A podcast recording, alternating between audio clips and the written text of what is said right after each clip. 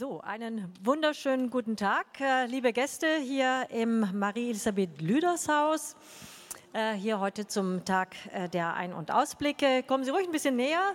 Wir haben jetzt eine halbe Stunde Zeit, die Moderation mit der Wehrbeauftragten des Deutschen Bundestages, Dr. Eva Högel, durchzuführen.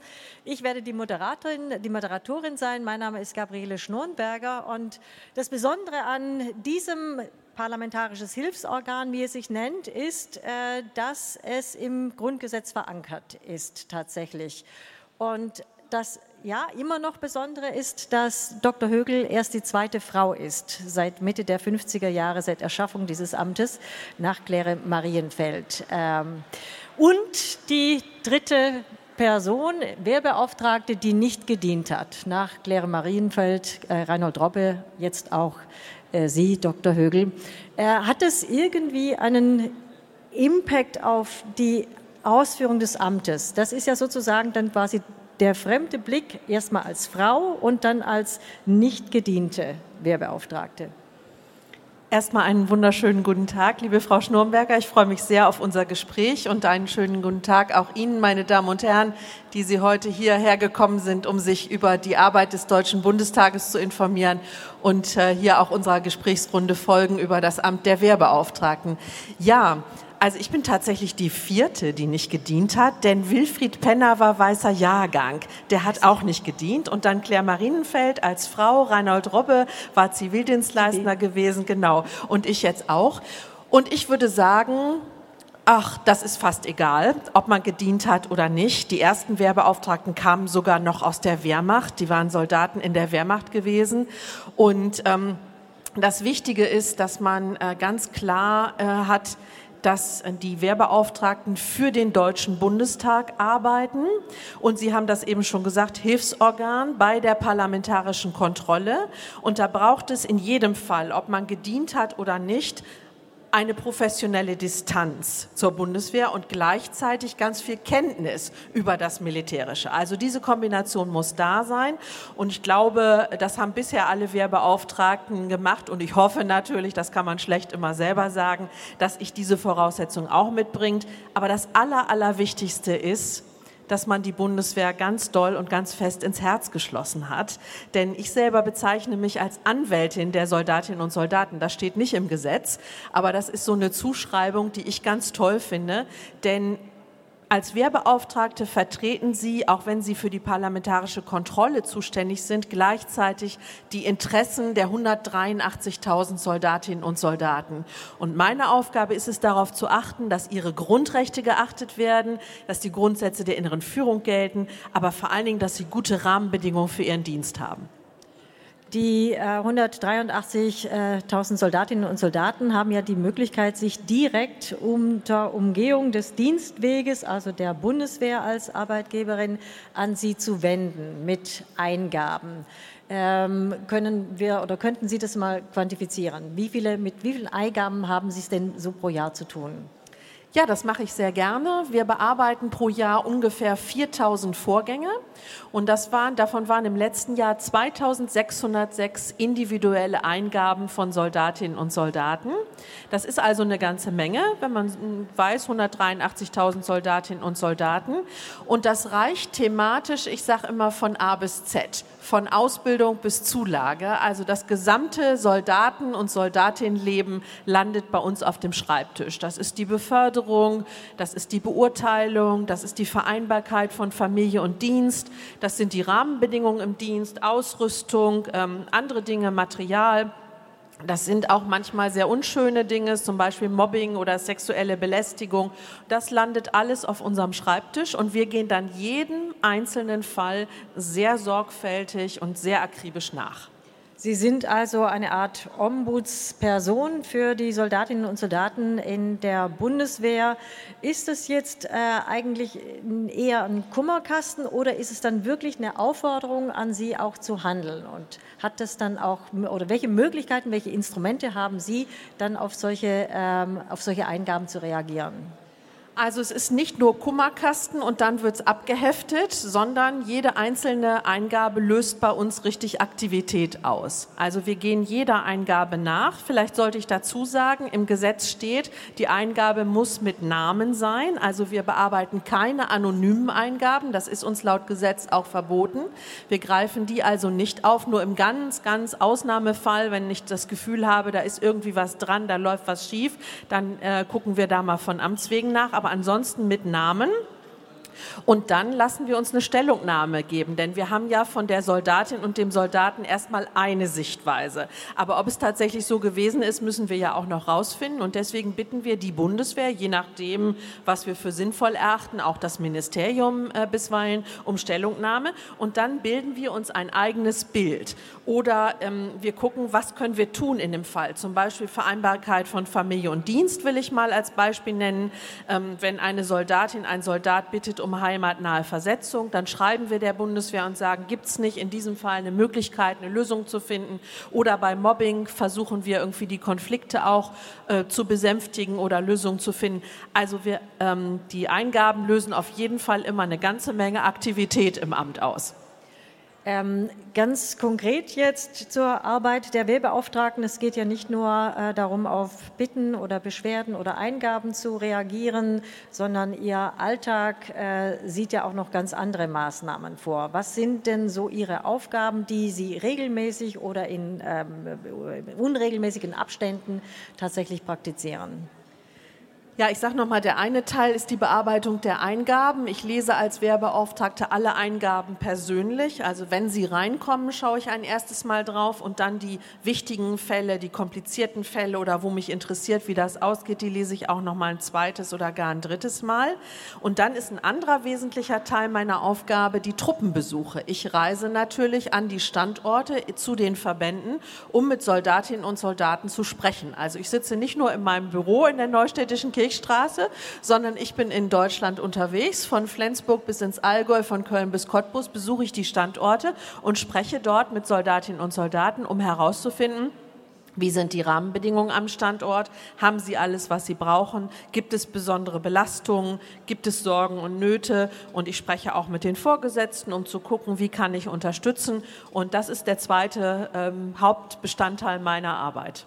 Äh, besuchen Sie Standorte und Truppen auf Einladung oder sind das Ihre persönlichen Entscheidungen, ob Sie nun in Flensburg oder im Allgäu einen Besuch abstatten? Äh, melden Sie sich das vorher an? Sind die vorbereitet?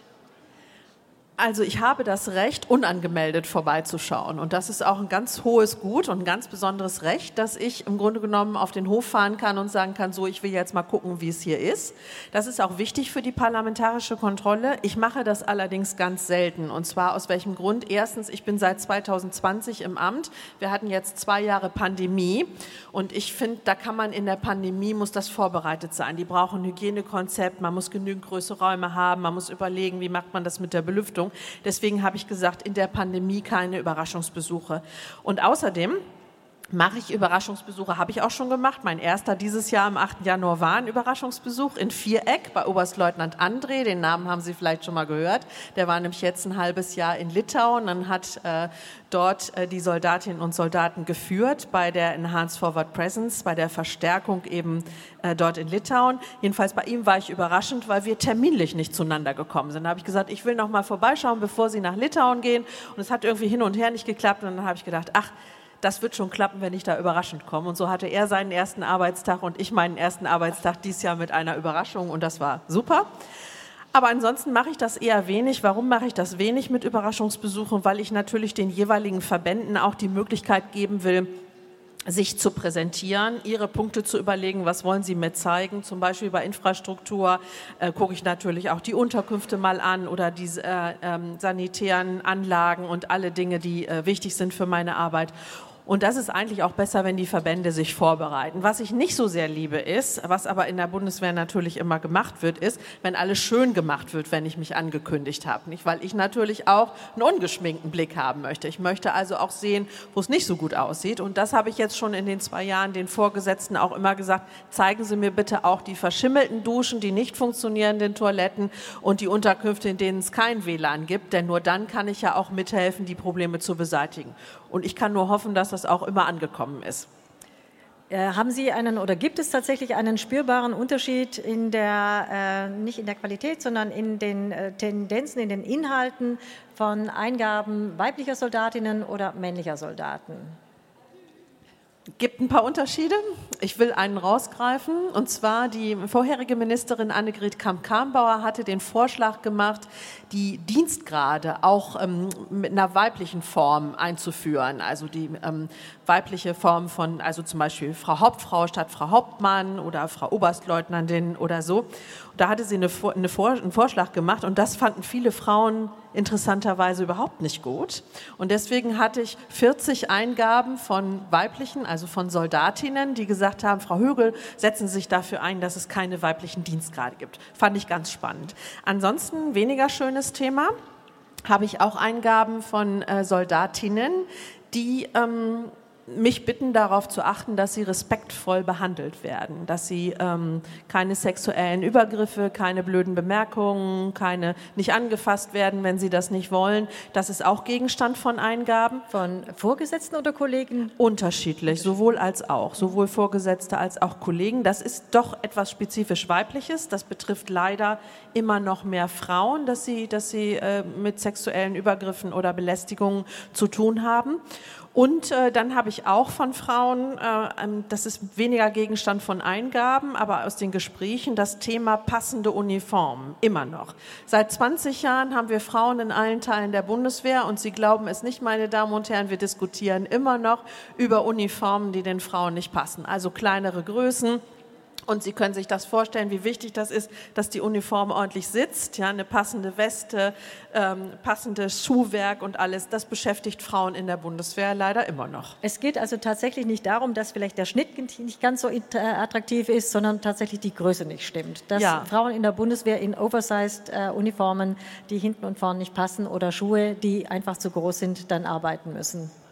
Und ich darf das so deutlich sagen, ich betrachte das als skandalös, denn äh, es sollte möglich sein, im Jahr 2022 in der Bundeswehr mit 13 Prozent Frauen von den 183.000 sollte es möglich sein, passende Westen und passende Uniformen vorzuhalten. Das Problem haben auch Männer, die etwas größer und etwas kräftiger sind, aber das macht es nicht besser, wenn ich sage, das Problem gibt es auch bei Männern. Äh, Sie haben es gerade gesagt, 20 Jahre Frauen in der Bundeswehr, Bundeswehr als Arbeitgeberin, die Wehrpflicht ist ausgesetzt, ähm, fehlen Stellen. 183.000 Soldatinnen und Soldaten haben wir gesprochen. Ist das genügend? Sind fehlen Stellen? Haben Sie Probleme bei der Rekrutierung und bei der Besetzung von Stellen, die die Bundeswehr dringend bräuchte? Ja, Personal ist ein Riesenthema bei der Bundeswehr. Material, Personal und Infrastruktur sind so die drei Baustellen bei der Bundeswehr. Und ähm, ich würde sagen, 183.000 sind genug, wenn die Stellen alle richtig besetzt werden. Also zur richtigen Zeit, auf dem richtigen Dienstposten, die richtige Person, sprich voll ausgebildet und voll einsatzbereit. Und das haben wir leider nicht. Wir haben ungefähr 20.000 Stellen, das schreiben wir auch jedes Jahr in den Jahresbericht oberhalb der Mannschaftsdienstgrade, die nicht besetzt sind. Die Personen, die dort vorgesehen sind, sind noch auf Lehrgängen oder nicht einsatzbereit aus unterschiedlichen Gründen. Wir haben Verbände, die sehr belastet sind, weil immer dieselben ran müssen. Das betrifft zum Beispiel die Marine, die Bordtauglichkeit, Bordverwendungstauglichkeit, dass also die Leute zur See fahren können. Das setzt auch gesundheitlich etwas voraus. Das ist zum Teil schwierig und da müssen immer wieder dieselben ran oder auch in Verbänden, die sehr häufig in den Einsätzen sind. Da haben sie auch äh, Bereiche, in denen wir ähm, wirklich Personalknappheit haben. Und deswegen sage ich, wir brauchen viel mehr personelle Reserven. Wir müssen also mehr Personal für die Bundeswehr gewinnen. Die Bundeswehr soll aufwachsen auf 203.000 bis zum Jahr 2031. Das ist der Plan des Ministeriums. Und das heißt, Personalgewinnung, Personalgewinnung, Personalgewinnung. Das heißt, wenn hier jemand zuhört und interessiert ist an der Bundeswehr, kann ich nur dazu aufrufen, schauen Sie mal beim Karrierecenter zu, vorbei, kleiner Werbeblock jetzt und informieren Sie sich. Es ist wirklich eine sehr verantwortungsvolle Tätigkeit, natürlich kein Job wie jeder andere Soldat, Soldatin zu sein, aber es lohnt sich. Gibt auch viele Ausbildungsberufe, gibt die Möglichkeit zu studieren und ist auf jeden Fall spannend und interessant. Und dann müssen wir noch mehr tun bei der Bundeswehr für Personalbindung und Personalentwicklung. Also auch diejenigen, die schon bei der Bundeswehr sind, denen auch gute Perspektiven zu geben. Und was ich tatsächlich, was kompliziert ist rechtlich, aber auch gerne möchte, ist, dass der Binnenarbeitsmarkt Bundeswehr noch besser und flexibler wird. Wenn Soldatinnen und Soldaten ausscheiden, wenn sie Ende ihrer Dienstzeit haben, dann könnten sie sich häufig vorstellen, noch länger dabei zu bleiben, dann aber vielleicht zivil. Und das ist in vielen Fällen tatsächlich kompliziert, dann zu wechseln in den zivilen Bereich.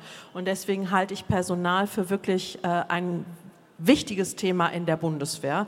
Und wir haben im Jahresbericht auch immer ein dickes Kapitel Personal, weil letztendlich, meine Damen und Herren, die Bundeswehr besteht aus Personen, aus 183.000 Frauen und Männern. Das sind die entscheidenden. Material ist wichtig, die Kasernen sind wichtig, aber das Wichtigste sind die Menschen. Damit steht ja die Bundeswehr als äh, Konkurrentin oder in der Konkurrenz mit privaten, öffentlichen Arbeitgebern, äh, mit großen Unternehmen, internationalen Unternehmen. Ähm, wie, auf welchem äh, Wege versucht die Bundeswehr mit ihrer Unterstützung, denke ich, tatsächlich mehr Personal zu rekrutieren und die Bundeswehr selbst als attraktiven Arbeitsort tatsächlich auch zu annoncieren?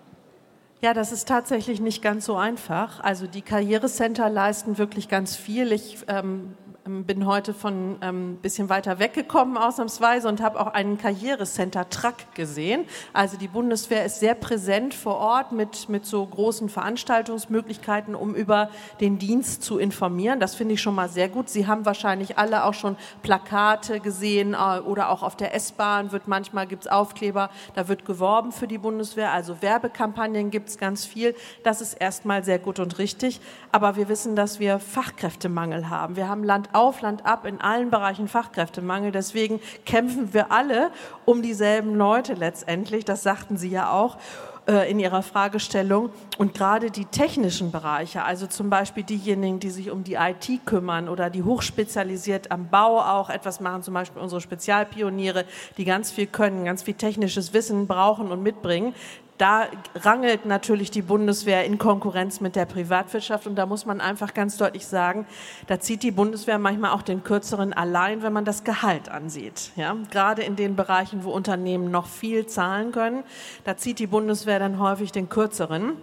Ich muss dazu sagen, auch die Rahmenbedingungen in der Bundeswehr sind immer nicht, nicht immer die allerbesten. WLAN gibt es nicht in allen Kasernen, die Unterkünfte sind in keinem guten Zustand, die Sportmöglichkeiten könnten besser sein. So, wenn man so die Rahmenbedingungen anguckt, ist das auch nicht unbedingt immer die beste Werbung für die Bundeswehr. Und deswegen versucht die Bundeswehr auch über Prämien natürlich Leute zu locken oder über Zulagen, beispielsweise für den IT-Bereich, damit zumindest das Monetäre halbwegs attraktiv ist. Ne? Aber ich halte die Rahmenbedingungen Anstrengung für ganz entscheidend, dass ähm, gerade junge Leute, wenn sie in die Kasernen kommen, dass sie nicht einen zu großen Schreck kriegen, sondern dass sie sich da auch halbwegs wohlfühlen. Sie sind als Wehrbeauftragte für fünf Jahre äh, gewählt worden ähm, vom Deutschen Bundestag, mussten dafür ihr SPD-Mandat niederlegen. Äh, gibt es so eine Art Schwerpunkte, die sich jede Wehrbeauftragte oder die jeder Wehrbeauftragte sich setzt für diese Amtszeit von fünf Jahren? Und wenn ja, was wäre oder was sehen Sie als Ihren Schwerpunkt äh, in der Arbeit? Also als ich angefangen habe, meine Damen und Herren, habe ich mich als erstes, das war im Mai 2020, mit dem Thema Rechtsextremismus in der Bundeswehr befassen müssen, weil da, Sie erinnern sich vielleicht auch, Vorkommnisse öffentlich geworden sind, ähm, die äh, nicht akzeptabel sind. Sowieso äh, ist Rechtsextremismus nicht akzeptabel, aber in der Bundeswehr ein ganz besonderes Problem. Das habe ich mir selber aber nicht als Schwerpunkt ausgesucht, sondern das ist sozusagen auf meinen Schreibtisch gekommen als Schwerpunkt. Dann ist natürlich so, als zweite Frau im Amt, Habe ich natürlich einen ganz besonderen Blick auf die Soldatinnen, das ist völlig klar, weil wir bei 13 Prozent sind und das finde ich kann auch noch aufwachsen. Das heißt, die ganzen Werbekampagnen und die Maßnahmen, um Personen für die Bundeswehr zu interessieren, müssen auch zielgerichtet in Richtung Frauen gehen. Da kommt auch das äh, Thema Vereinbarkeit dazu für Frauen und Männer. Viele weibliche Soldatinnen sind mit Soldaten verheiratet. Wir haben also viele Soldatenehen, Soldatenfamilien und da gute Rahmenbedingungen zu schaffen, das habe ich mir auch als Schwerpunkt gesetzt.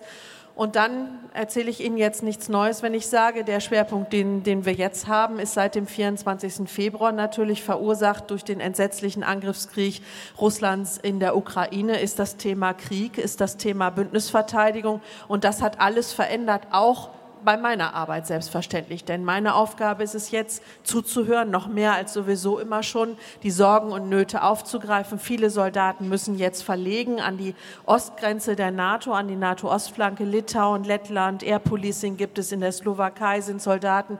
Das stresst die Familien auch ganz enorm, weil das zum Teil sehr schnell gehen muss, sehr kurzfristig ist, sehr lange Zeiträume sind. Und da ist es meine Aufgabe als Wehrbeauftragte natürlich dafür zu sorgen, dass unsere Soldatinnen und Soldaten für diese neue, gestiegene, sehr ernste Herausforderung auch die richtigen Rahmenbedingungen haben. Also das ist gegenwärtig der absolute Schwerpunkt. Gibt es denn jenseits äh, des Amtes der Wehrbeauftragten, äh, und das wird vielleicht zukünftig noch mehr sein, bei noch mehr Einsätzen im Krieg, ähm, posttraumatische Belastungen, Angststörungen. Äh, es gab ja so eine Aussage, man müsse stressresistent sein, sonst würde man diesen Job nicht ausführen können. Dann tatsächlich auch Unterstützung psychologischer Natur, äh, um diese Ängste aufzufangen oder dann auch abzubauen, wenn sie denn schon vorhanden sind. Ja, ich bin sehr dankbar dafür, dass in den letzten Jahren und im Grunde genommen in den 20 Jahren Afghanistan-Einsatz ist das auch intensiviert worden, eine Diskussion stattfindet darüber, dass auch Soldatinnen und Soldaten unter Stress leiden, unter Belastungen leiden und dass Soldatinnen und Soldaten auch keine Maschinen sind, sondern Menschen. Und dass auch harte Männer die kämpfen können, die auch im Gefecht bestehen können, dass die auch unter solchen ähm, Problemen leiden können und auch seelische Belastungen manchmal nicht gut aushalten können und auch etwas zurückbehalten aus solchen Einsätzen. Und darüber eine offene Diskussion zu führen, das ist sehr, sehr wichtig, denn das kann jeden und jede treffen. Noch so fit, noch so gesund, noch so stark, noch so eigentlich stressresistent, das kann jeden und jede treffen. Und wir haben hier in Berlin ein ganz tolles Zentrum am Bundeswehrkrankenhaus, eine Forschungsstelle auch, die zu diesen posttraumatischen Belastungsstörungen forscht, schon sehr lange sehr viel aufgebaut hat.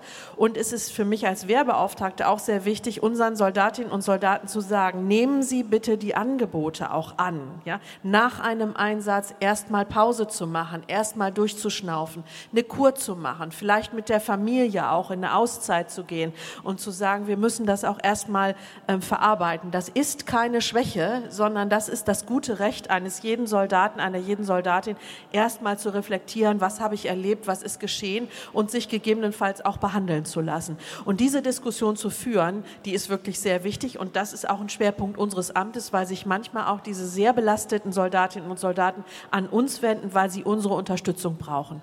Wollte ich gerade noch sagen. Das ist wahrscheinlich äh, gar nicht so ganz einfach, auch innerhalb der Bundeswehr. Taffe Männer, auch taffe Frauen, starke Frauen, mutige Frauen, ähm, dann tatsächlich innerhalb auch der Bundeswehr äh, zu sagen, unter den Kolleginnen und Kollegen, mir geht es einfach schlecht. Ich weiß nicht, ob ich den nächsten Einsatz so einfach wieder durchführen kann. Und das ist ja dann auch ein psychologisches Klima. Äh, spüren Sie da etwas auf in der Bundeswehr, dass sich da vielleicht ein bisschen was aufweicht, auch jetzt mit Beginn des Angriffskrieges, der nun Realität ist und nicht mehr in ganz weiter Ferne, dass das Gespräch mittlerweile möglich ist, auch innerhalb der Truppe selbst? Ja, es gibt immer noch diejenigen, die so, die harten Kämpfer, die sagen, nicht, das hat hier, das hat ja nichts in der Bundeswehr zu suchen, das sind aber nur noch ganz wenige. Es ist Normalität geworden und das begrüße ich, wie gesagt, ganz ausdrücklich, dass es Kuren gibt, dass es nach Einsätzen Einsatznachbereitungsseminare gibt, dass es vor Einsätzen auch eine Vorbereitung gibt.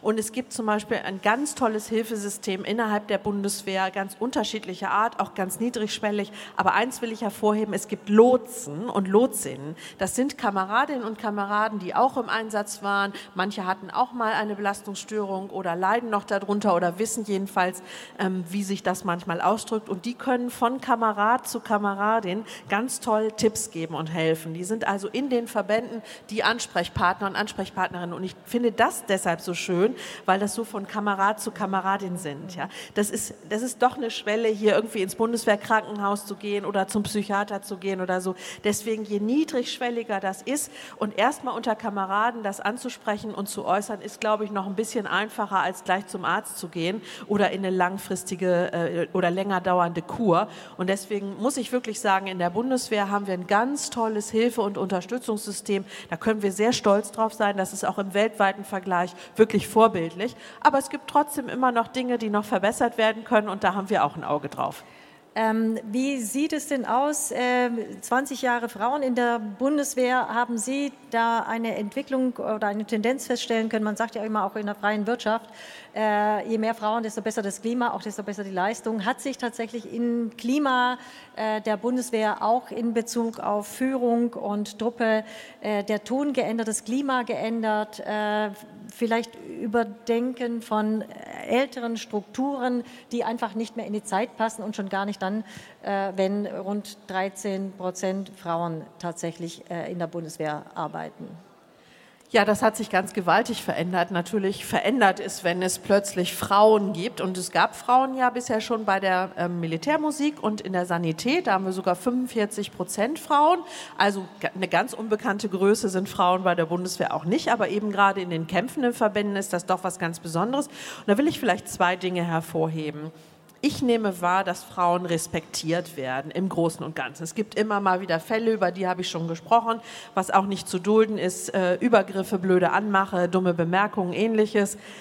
Aber im Großen und Ganzen sind Frauen respektiert als Kameradinnen. Und umgekehrt, das, was ich aus den Gesprächen mit Frauen erfahre, ist, sie wollen auch keine besondere Behandlung, sondern sie wollen Seite an Seite mit den Männern ihren Dienst leisten. Wie gesagt, voll respektiert, voll anerkannt, voll leistungsbereit, einsatzbereit, äh, leistungsfähig.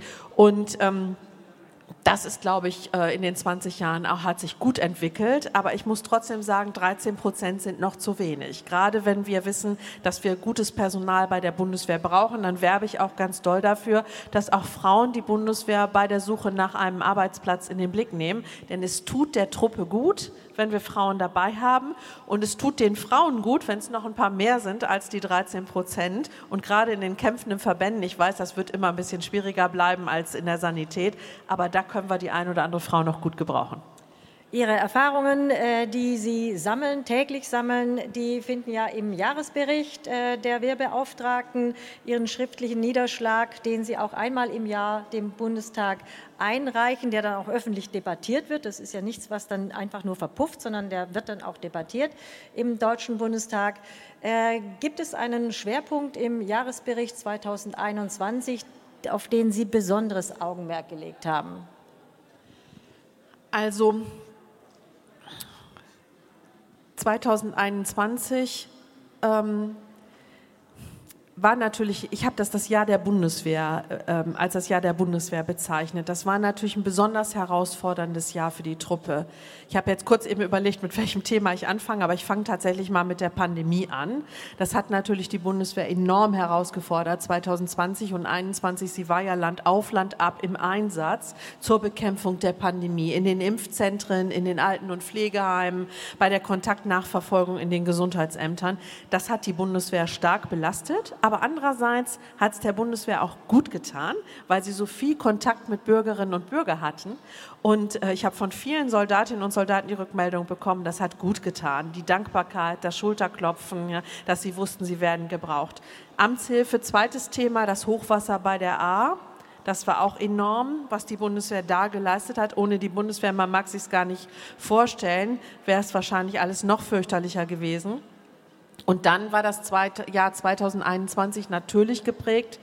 Anderer zweiter Schwerpunkt von dem Thema Afghanistan. Der Afghanistan-Einsatz endete nach fast 20 Jahren. Das hat die Bundeswehr natürlich enorm beschäftigt, über die 20 Jahre, aber auch dieses fürchterliche Ende mit der Machtübernahme der Taliban. Da haben sich viele Soldatinnen und Soldaten, das tun sie bis heute, gefragt, was haben wir eigentlich geleistet, wie sinnvoll war unser Einsatz dort in dem Land, was haben wir für Strukturen gelegt, wie konnte das angehen, dass die Taliban so schnell die Macht ergreifen. Das wird ja jetzt im Bundestag auch aufgearbeitet an einer Enquete-Kommission und das Ende des Afghanistan-Einsatzes auch nochmal in einem Untersuchungsausschuss. Und diese Evakuierungsoperation, die war auch was ganz Besonderes für die Bundeswehr. Und da will ich auch gerne sagen, meine Damen und Herren, da können wir sehr stolz sein auf unsere Soldatinnen und Soldaten. Die haben 4500 äh, Personen ausgeflogen. Elf Tage dort hat der, hat der Einsatz gedauert. Das war eine gigantische Leistung und das taucht natürlich auch als Schwerpunkt im Jahresbericht auf. Und 2021 hatte ich drei Schwerpunkte gewählt und der dritte war 20 Jahre Frauen. Das habe ich vor, äh, die drei Themen habe ich sozusagen vor die Klammer gezogen, weil 20 Jahre Frauen dachte ich, lohnt sich auch zu würdigen. Und da habe ich auch noch mal so ein bisschen aufgelistet, wie ich es wahrnehme, wie sich das entwickelt hat. Letzte Frage, Frau Dr. Högel. Ähm, wir haben die Aussetzung der Wehrpflicht. Ähm, soll es dabei bleiben oder soll äh, der Wehrdienst wieder Pflicht werden? Was ist da Ihre ganz persönliche Meinung äh, als Wehrbeauftragte? Sie sind jetzt genügend drin in der Truppe, haben äh, vielleicht auch die Unterschiede erspüren können. Was ist Ihre persönliche Meinung dazu? Also die alte Wehrpflicht, die wir hatten, bis sie 2011 ausgesetzt wurde, die will, glaube ich, niemand so wieder zurückhaben. Und ich glaube auch, dass wir so nicht wieder, sie so nicht wieder machen könnten, weil wir die Strukturen gar nicht mehr haben. Also die Kreiswehrersatzämter, die Unterkünfte, es fehlen ganz viele Unterkünfte. Aber ich glaube auch, und das ist auch ganz persönlich meine feste Meinung, wir könnten es auch nicht mehr nur für Männer einführen. Wenn wir über irgendetwas nachdenken in Richtung eines Dienstes für die Gesellschaft und auch bei der Bundeswehr, bin ich der Auffassung, dann müssen wir alle Geschlechter in den Blick nehmen. Das geht nicht mehr nur für Männer. Wohl wissen, wissend, dass es bei Frauen auch besondere Belastungen und Herausforderungen gibt. Das will ich gar nicht in Abrede stellen. Ich bin mit meiner Meinung ganz persönlich noch nicht bei einem sozialen Pflichtjahr für alle oder einem Pflichtjahr für alle. Ich möchte aber gern die Diskussion führen. Und ich freue mich, dass die Diskussion jetzt gerade ein bisschen Fahrt aufnimmt. Denn äh, als ich äh, gerade frisch ins Amt kam, habe ich gesagt, ich würde da gerne drüber diskutieren. Da habe ich hier im politischen Umfeld nur negative Rückmeldungen bekommen. Ich habe aber stapelweise Zustimmung bekommen aus der Truppe, aber auch von Bürgerinnen und Bürgern, dass ich die Diskussion äh, angezettelt habe. Das fanden viele gut. Aber hier so im politischen Umfeld war das nicht so belebt. Haben sie gesagt, ach, das ist ein alter Hut, wir haben es jetzt ausgesetzt, dabei soll es bleiben. Jetzt hat der Bundespräsident die Debatte wieder eröffnet und hat auch gesagt, ein freiwilliger Dienst oder ein in Richtung Pflicht, jedenfalls ein Dienst für die Gesellschaft ist eine gute Sache. Ich finde, es ist eine gute Sache für jeden Einzelne und jede Einzelne, was für die Gesellschaft zu tun. Es tut der Gesellschaft auch gut, wenn, wenn alle ein bisschen mittun. Und ich habe auf dem Weg hierher Bärbel Baas im Interview gehört, unsere Bundestagspräsidentin, äh, im Interview der Woche auf Deutschlandfunk. Und die hat gesagt, sie könnte sich vorstellen, wenn der neue Bürgerrat mal äh, eingerichtet ist, dass vielleicht der neue Bürgerrat sich das Thema soziales Pflichtjahr für alle als Thema äh, nimmt. Und das fand ich eine ganz tolle Idee, dass man nicht nur hier im Parlament über die Idee diskutiert, mit dem Bundespräsidenten, mit allen, die das vorgeschlagen haben, sondern auch äh, mit so einem Bürgerrat. Da hat man auch, glaube ich, nochmal einen guten Querschnitt der Bevölkerung ähm, drin.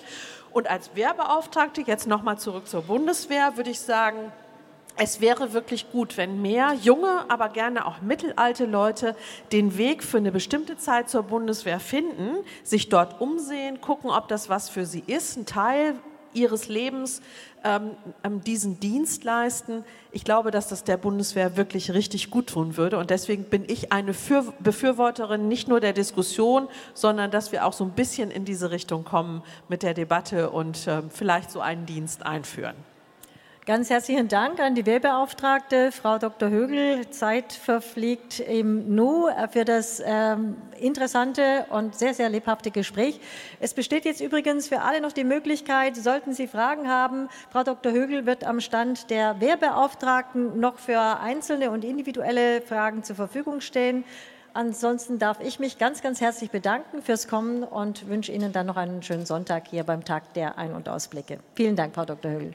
Auch von mir ganz herzlichen Dank für das schöne Gespräch und Ihnen vielen Dank fürs Zuhören. Herzlichen Dank und alles Gute.